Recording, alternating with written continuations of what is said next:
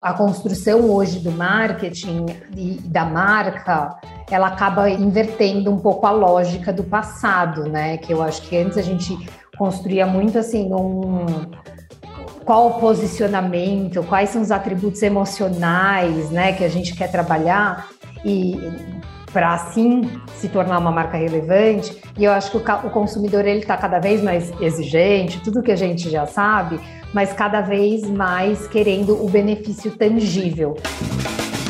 Este é o programa Mid Marketing do UOL. Toda semana, uma nova entrevista sobre comunicação, propaganda, carreira e negócios. A tecnologia veio para facilitar a vida das pessoas. Mas como colocar o consumidor realmente no centro disso tudo? E como aliar a tecnologia ao marketing dentro de uma das maiores cervejarias do mundo? Eu sou Renato Pesotti e nessa semana a gente recebe a Thaís Azevedo, que é CMO do Zé Delivery. Tudo bem, Thaís? Super obrigado pela presença e é um grande prazer bater esse papo contigo. Obrigada a você, Renato. Estou muito honrada de estar aqui trocando essa ideia hoje com você. Valeu. Para começar, explica para a gente e para quem não conhece o que é o Zé Delivery, quando que o aplicativo nasceu, é, em quantas cidades que vocês estão hoje e quantos consumidores que vocês alcançam mensalmente. Bom, o Zé Delivery é um aplicativo de delivery de bebidas, prioritariamente, né? Ele surgiu em 2016 e a nossa proposta era resolver uma dor do consumidor que era muito clara, né? Facilitar a compra de bebidas, que parece algo simples, mas na verdade sempre tem alguma dor envolvida com a compra de bebidas, né? Então a nossa proposta de valor ela é entregar bebida gelada, rápida e com preço justo, né? Um preço de mercado que a gente fala. Por que, que essa tríade ela é rara de acontecer e ela é tão única, né? E a gente fala que é por isso que nossa proposta de valor é tão forte. Porque normalmente comprar bebida envolve abrir mão de uma dessas três coisas. Né? Então, ou você compra no preço de supermercado, que normalmente é mais acessível, mas a bebida não está gelada, você tem que carregar, então você não tem conveniência, né? Você tem que carregar aquele monte, é, é pesado normalmente carregar bebida, ou você vai numa loja de conveniência, num lugar que você comprar gelado, e aí você vai pagar mais por isso, né? É, de novo, você vai ter que carregar, você vai ter que sair da sua casa, etc.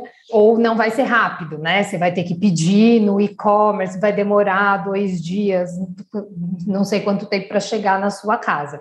Então, por isso a gente fala que a nossa proposta de valor é muito clara e muito relevante, né, para os consumidores, que é bebida gelada, rápida, com preço justo, preço de mercado. Então, hoje, o Zé é o maior aplicativo de entrega de bebidas do Brasil.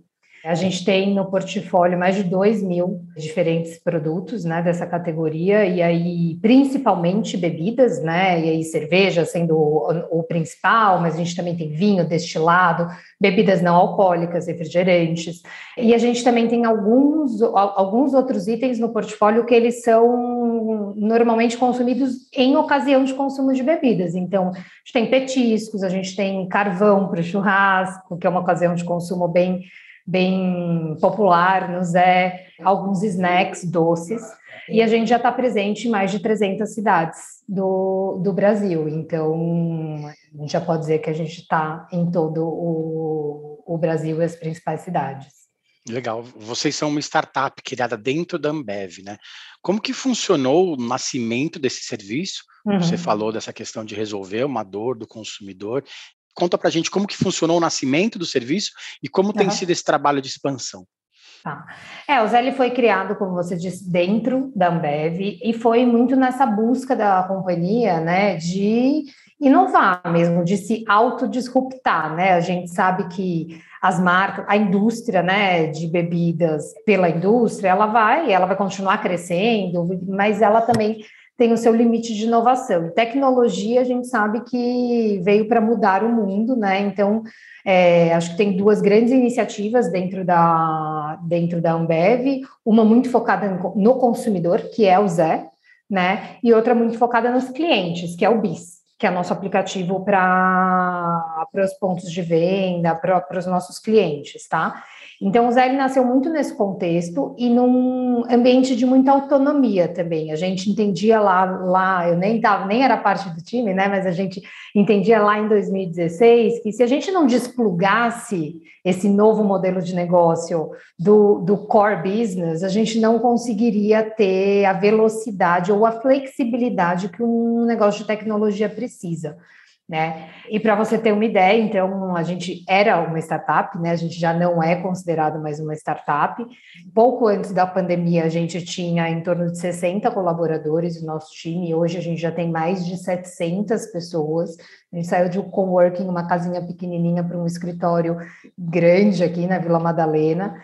E eu acho que muito passa por esse por essa ambição né, da, da Ambev de garantir que a gente realmente está mais próximo dos nossos consumidores e que a gente consiga estar tá desde a produção ali do, do líquido até a entrega das mãos dos nossos consumidores. A gente vê um valor muito grande é, de proximidade, de entendimento das necessidades, é, que cada vez mais a gente está tangibilizando aí em ações de desenvolvimento de produto e relevância no, no país como um todo, assim, né, para as nossas marcas. É, aqui a gente chega num ponto, um ponto importante do marketing moderno de hoje, que as empresas sempre é, batem nessa tecla, né?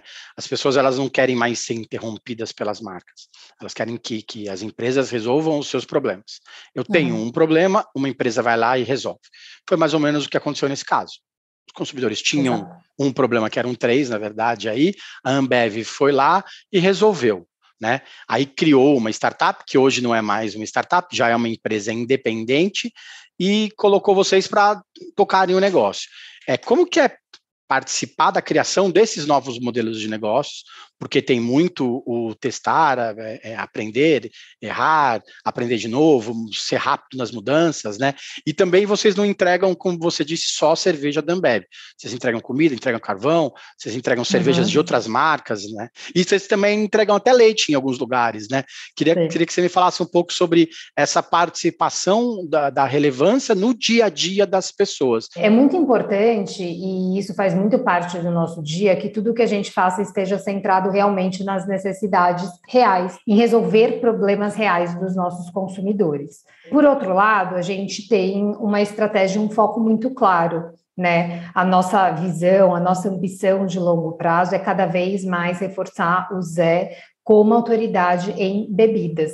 Né? Então, quando a gente fala de ampliação de portfólio, a gente está muito mais falando da ocasião de consumo do que necessariamente uma ampliação de portfólio para qualquer categoria. Então, eu olho churrasco como uma ocasião de consumo e busco qual é o portfólio que faz sentido para aquela ocasião.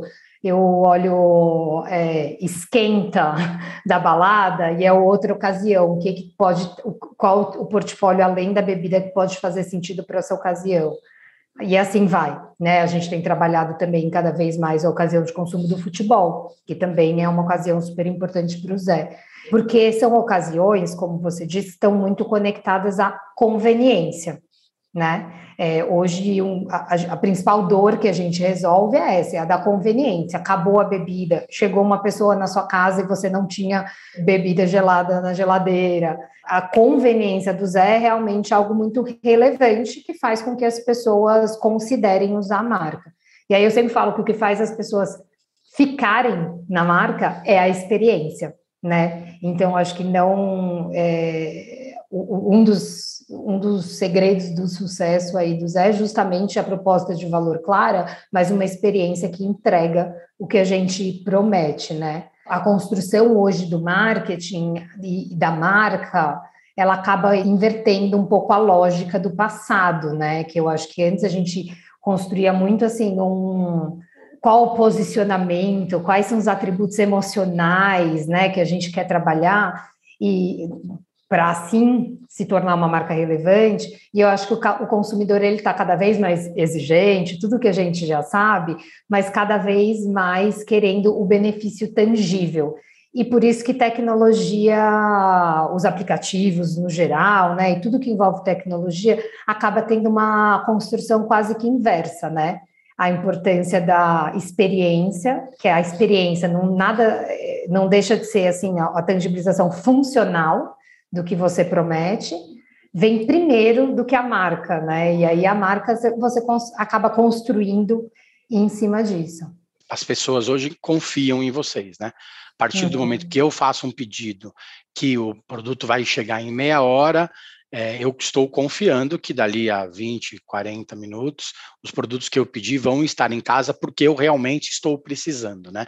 O Zé Exato. hoje é basicamente tecnologia, como você disse, essa experiência do consumidor e é a conveniência de acreditar que a marca vai entregar, né? Exato. Quanto mais rápido você resolve essas demandas, mais a, a, a empresa se, se atualiza, né? Com dados, com com pedidos diferentes ou não, com a quantidade de pedidos que uma pessoa faz, outros dados entram e novas questões surgem para a empresa resolver, né? Como que o marketing ele entra no meio de tudo isso? Vocês têm é, é, essa, essa avalanche de dados para virar e falar assim: hoje é o dia de soltar uma promoção nova.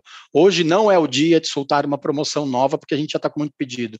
É, hoje é dia de futebol, vamos soltar uma promoção. Ah, uhum. agora tem futebol terça, quarta e quinta. Qual dia que é melhor para soltar a promoção? Quais cidades são as, as, as que a gente tem que, que focar nesse momento? Como que esse marketing, que é muito mais analítico, entra no meio disso tudo? Sim, acho que tudo, tudo que a gente faz, né? Dados, é tecnologia, dados e estratégia de marketing, é, elas se misturam o tempo inteiro numa empresa como a nossa, né? Acho que já está no DNA. Não é algo pensado. A gente não tem que parar e falar, vamos usar dados ou como que a gente faz para usar dados. Eu acho que já nasce assim, né? Tudo a gente toda a evolução da nossa estratégia de marca passou por um entendimento do, do que, que estava performando mais ou menos, quais são a, as oportunidades de testes que a gente tem para fazer. Então, a gente tem muito, né? É, a gente usa muito metodologia de Agile para tomada de decisão, para mapeamento de oportunidades, para definição de plano estratégico e tático. E isso é aplicado em todas as áreas da empresa, inclusive no marketing. Né? Então, hoje, principalmente quando a gente pensa em ações de, de crescimento, né, dados e tecnologia está totalmente intrínseco a tudo que, tudo que é feito. Então, vou dar o exemplo do futebol, que é onde você levantou aqui, né? Então, a gente sabe que naturalmente a ocasião de consumo do futebol, ou seja, quando tem um jogo, principalmente se ele é um jogo de importante, né? Seja uma semifinal, uma final, ou onde a gente tem dois times competindo, dois times relevantes do país competindo, a gente vai ter uma demanda maior nesse momento. Isso faz com que as nossas estratégias de marketing sejam pensadas em até que ponto que eu quero é, estimular ainda mais né, o volume naquele momento, ou não, porque eu já sei que uma final de Libertadores vai me trazer um pico de pedidos enorme. E talvez eu estimular demais isso ainda com campanha de marketing, eu vou impactar a qualidade operacional do meu negócio. Né? E aí eu não vou oferecer uma experiência de qualidade para o usuário, o que vai fazer, eventualmente, eu dar um churn, eu perder aquele usuário. Né? Então, dados está em tudo que a gente faz, né? Então não tem como eu desenhar um plano gigantesco e super ambicioso de televisão para futebol sem considerar que isso também tem um, um impacto grande em toda a operação e experiência final do meu do meu consumidor. Então acaba que está tudo muito misturado né? E a gente constrói marca enquanto a gente está olhando aí para qual o impacto dessa, dessa construção e o, qual o nível que a gente tem que investir nessa construção para garantir que a gente continue entregando a nossa proposta de valor. Né? E acho que isso é uma das coisas que a gente acredita muito, que é crescimento sustentável, né? Então, aquela ambição de crescer, óbvio que temos, mas a gente quer crescer através de oferecendo uma, uma, uma experiência legal para os nossos consumidores. E para isso a gente sabe que hum, tem, tem um ritmo que precisa ser respeitado. Você falou de crescimento sustentável, né? Isso também coloca os outros atores nesse ecossistema. Tem uhum. os bares e os restaurantes e as, e as, lojas que vendem, tem os entregadores que sem eles não existiria né, o, o, uhum. o aplicativo, porque se não tiver quem entregue não, também não tem sentido. Como que vocês é, queria que você falasse um pouco sobre como que vocês conseguem mexer nesse ecossistema, de repente abaixar um pouquinho o preço para vender mais no dia que talvez vocês não vendam, é, segurar um pouco o, preço porque naquele dia está vindo, é, sabe que aquele dia vai bombar de pedido, é, solicitar a participação de mais é, entregadores, porque vocês sabem que vai ter mais pedido. Como que é esse trabalho que também é de formiguinha, também é no dia a dia? Eu acho que é importante você ter falado essa questão dos outros atores aí no ecossistema, né? Porque acho que isso faz muito parte da, da nossa missão também como, como empresa, né? Do nosso propósito, que é que seja uma relação de ganha-ganha para todos esses atores, né? E aí a gente tem o consumidor, o Zé, o ponto de venda, a pessoa entregadora é, e a indústria né? Que são nossos parceiros também, as marcas que vendem, que a gente vende dentro da, dentro da plataforma. Então, a gente está sempre buscando realmente esse equilíbrio para que a relação seja positiva e de ganho para todos, todos esses atores. E aí, como a gente faz isso, é com muito planejamento e alinhamento. Não existe ação de marketing ou planejamento agressivo, por exemplo, de uma condição comercial, sem que isso esteja extremamente alinhado com o nosso time de tecnologia, que vai ter que garantir que a plataforma aguente um tráfego maior, por exemplo, ou com o nosso time operacional, que vai garantir que a gente, que os pontos de venda estejam avisados, de, que, que a gente vai ter uma condição comercial que vai trazer mais gente para dentro da plataforma, ou uma campanha de marketing que vai trazer mais gente é, para a plataforma, portanto, mais pedidos. E aí, para que os pontos de vendas também consigam garantir essa elasticidade ali dos entregadores. Então, acho que tem muito, muito planejamento, muito alinhamento e muita colaboração interna, né? Eu acho que, e é lógico que tudo parece lindo, assim, falado, é, às vezes a gente erra, né? Às vezes não dá certo, o planejamento não acontece tão perfeito quanto parece, é, mas acho que justamente esse, esse é o processo de aprendizado. Né? Acho que às vezes a gente acha que alguma coisa que vai fazer não vai dar um efeito tão grande e aí dá um efeito gigante e vice-versa. Às vezes a gente tem uma grande expectativa e o volume não vem, então, então é, é um, um eterno aprendizado aí. Legal, é bom, é, é bom ver, né, como que é um, um organismo completamente vivo, não tem jeito, né?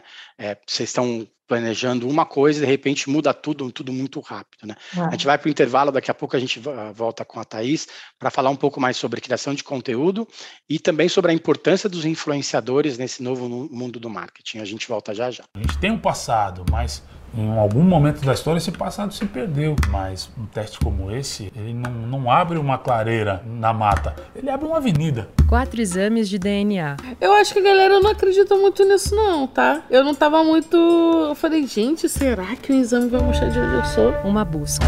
Quando chega um exame de DNA e me diz que eu sou 90% africana, a ciência está dizendo que ela é capaz. O passado se reconecta com o futuro. Como se fosse um, um desafio agora, falar, irmão, é o seguinte, você tem Nigéria e você tem sua avó. Dá um jeito para você ligar esses dois pontos. Tá aí. Se tem uma política de ressarcimento, o Estado brasileiro podia fazer é esse um pacote de exame de DNA para todo mundo para toda a população negra brasileira. Pericles, MC Carol, Eliana Alves Cruz, Yuri Marçal. Origens. Quem não sabe de onde veio, não sabe para onde vai. Assista no YouTube de Movidoc. Voltamos. Essa semana a gente recebe a Thais Azevedo, que é CMO do Zé Delivery. Thais, hoje os anunciantes eles precisam batalhar ainda mais pela atenção do consumidor. Né?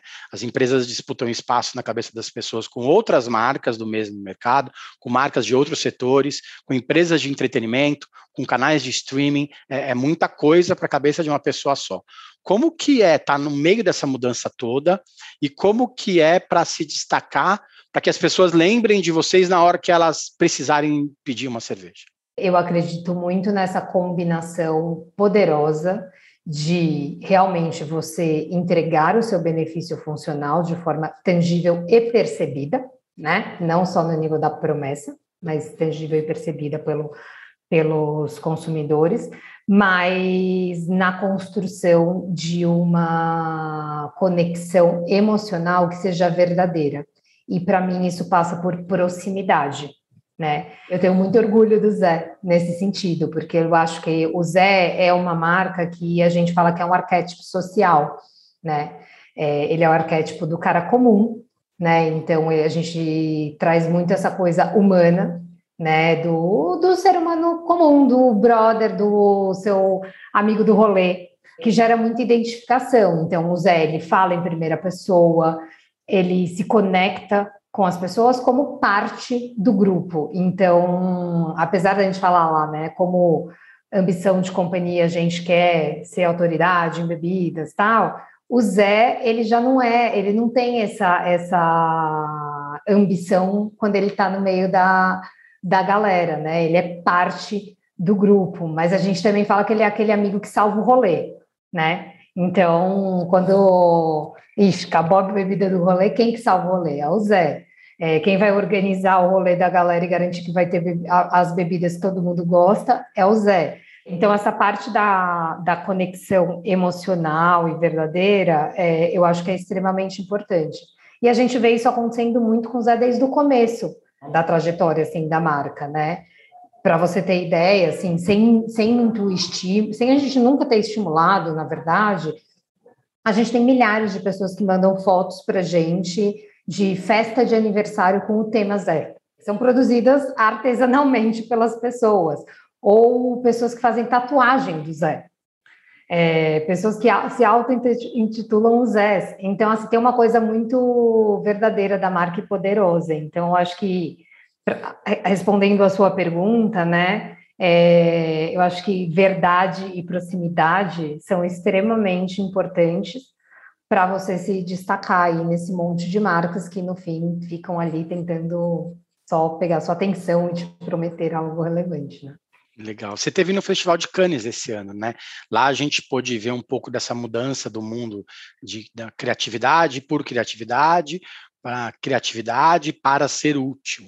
Existe até uma trilha recente de conteúdo, de premiação, que fala sobre transformações de negócios, fala sobre e-commerce, fala sobre engajamento. Uhum. Né? O que, que você viu de mais legal lá no festival, que voltou a ser realizado presencialmente, que a gente tem urgência de trazer para cá? Eu voltei com muitas coisas, assim, cases interessantes de uso de dados, né, com criatividade, então já estou provocando o nosso time interno é, sobre isso. Acho que tiveram discussões interessantes, mas ainda para mim pouco conclusivas sobre o uso do metaverso, né, e como que as marca, marcas podem estar tá inseridas nesse nesse contexto. Mas duas coisas me chamaram a atenção e assim, eu, eu já estou trabalhando nisso junto com a minha equipe, por exemplo, né? Uma delas é a relação e o papel dos influenciadores dentro do, do, da estratégia de marca, né? Então, tiveram dois momentos que me fizeram refletir sobre isso. Um, um, um dos talks da Morgan Flatley, que é a CMO do McDonald's, é, então ela falou muito sobre essa coisa de antes a gente escolhia, e falando do McDonald's, eu acho que muitas marcas se identificam, né? Escolhia o influenciador pelo tamanho da base e o quanto aquele influenciador entregava ou tinha sinergia com os valores da minha marca. E aí ela fala que eles tiveram que ir nos Estados Unidos criar uma lógica inversa, assim, que começava muito mais sobre a verdade da relação da marca com o influenciador e não necessariamente o quanto aquele influenciador seria uma escolha óbvia para a minha marca. Tem milhares de influenciadores por aí que consomem McDonald's, né, ou que consomem Zé Delivery, por exemplo, que é a reflexão que eu estou fazendo hoje, e que amam a marca, é, e talvez eu, eu buscar esses influenciadores, essas personalidades, vai trazer muito mais verdade para qualquer conteúdo que eu queira fazer em parceria com, com essas pessoas. E aí eu acho que o engajamento acaba sendo muito real, né? É, isso conecta com uma das falas do Ryan Reynolds também, que foi bem, bem marcante o, o talk dele, eu achei bem, bem legal, assim, que ele fala, tipo, drop the bullshit. Tipo, para de querer bullshitar o, o consumidor, sabe? Eles sabem que eles estão sendo impactados, né? É, eles sabem que você está tentando vender alguma coisa para eles. Então, assim, é, volta também aquele ponto que eu estava falando, né? Sobre a verdade da marca, sobre a transparência, a conexão mais próxima. É, então, acho que teve muitos talks que me, me fizeram refletir muito disso, da conexão real e da relação mais próxima da marca, e o quanto o marketing baseado nisso é muito mais poderoso do que aquele marketing top-down, né? Onde a gente, como marca, define o que a gente quer que as pessoas pensem e fica empurrando para elas é, essa percepção. Legal. Você tem uma carreira construída uh, em, um, em, empresas um tanto quanto disruptivas, né? Você passou pela Netshoes, pela Zatini, pelo Uber, você trabalhou no Uber Eats. Agora, sua posição, querendo ou não, é dentro da maior cervejaria do mundo, né? Qual que é a dimensão desse trabalho para você? Você tem a, essa essa real noção do quanto que você faz é importante para as pessoas comuns que estão lá fora? Acho que eu não penso muito sobre isso, obrigada por me lembrar.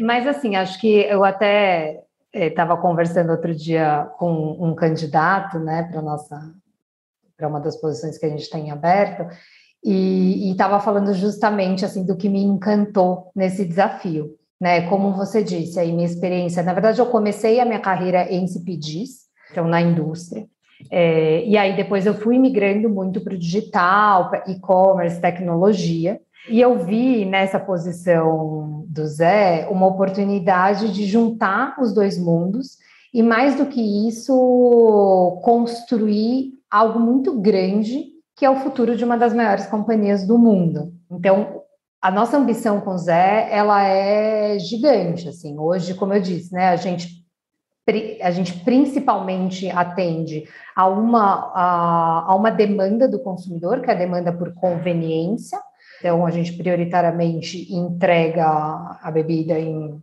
15 a 35 minutos, enfim, depende muito do, de em qual cidade você você está, mas a gente vai nos próximos meses e anos expandir para novas ocasiões de consumo e realmente transformar o Zé nessa grande plataforma do consumidor de direct to consumer, né? Então de venda direta da, da Ambev para o consumidor, indo além do, portfólio Ambev. Então, acho que tem um valor muito grande para a empresa, mas também um, um, um, valor muito de inovação, de, rei, de se reinventar, né, e de olhar de uma forma até mais aberta para o mercado, né? Porque a gente, como você mesmo disse, a gente não trabalha só com o portfólio das nossas marcas, a gente também tem marcas concorrentes ali. Então, é, eu acho que também é um jeito muito, para mim, muito inspirador, porque é um jeito muito moderno de uma empresa tão tradicional olhar para o mercado. Assim.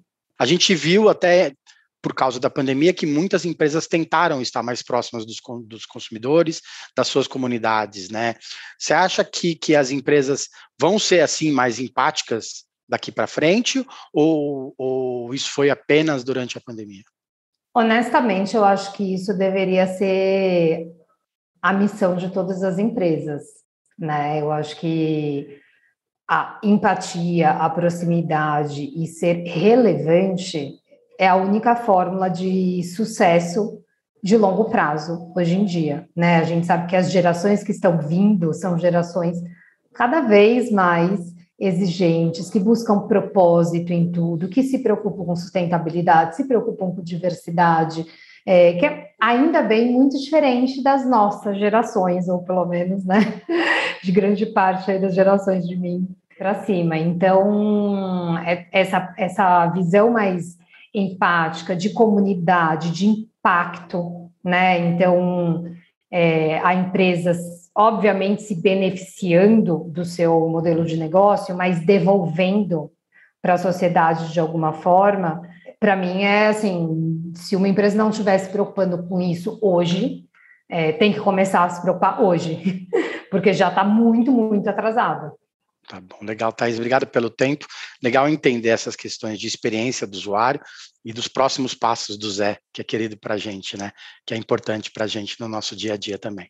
Como eu disse, nosso sonho é grande, então a gente ainda também vai realizar muitas coisas juntas, garantindo sempre que a gente está construindo uma marca forte, mas gerando esse impacto positivo nos nossos quatro atores e na, nas comunidades que a gente atende.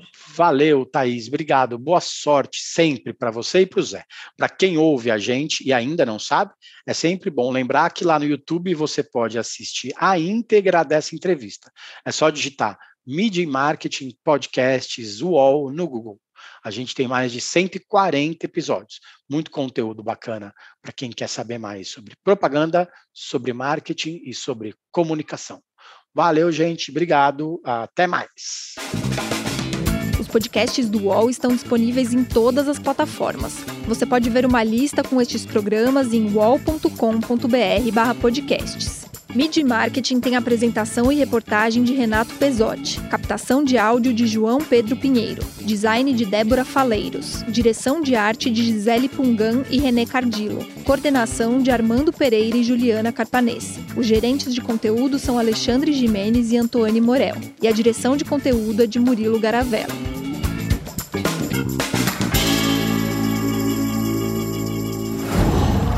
Qual?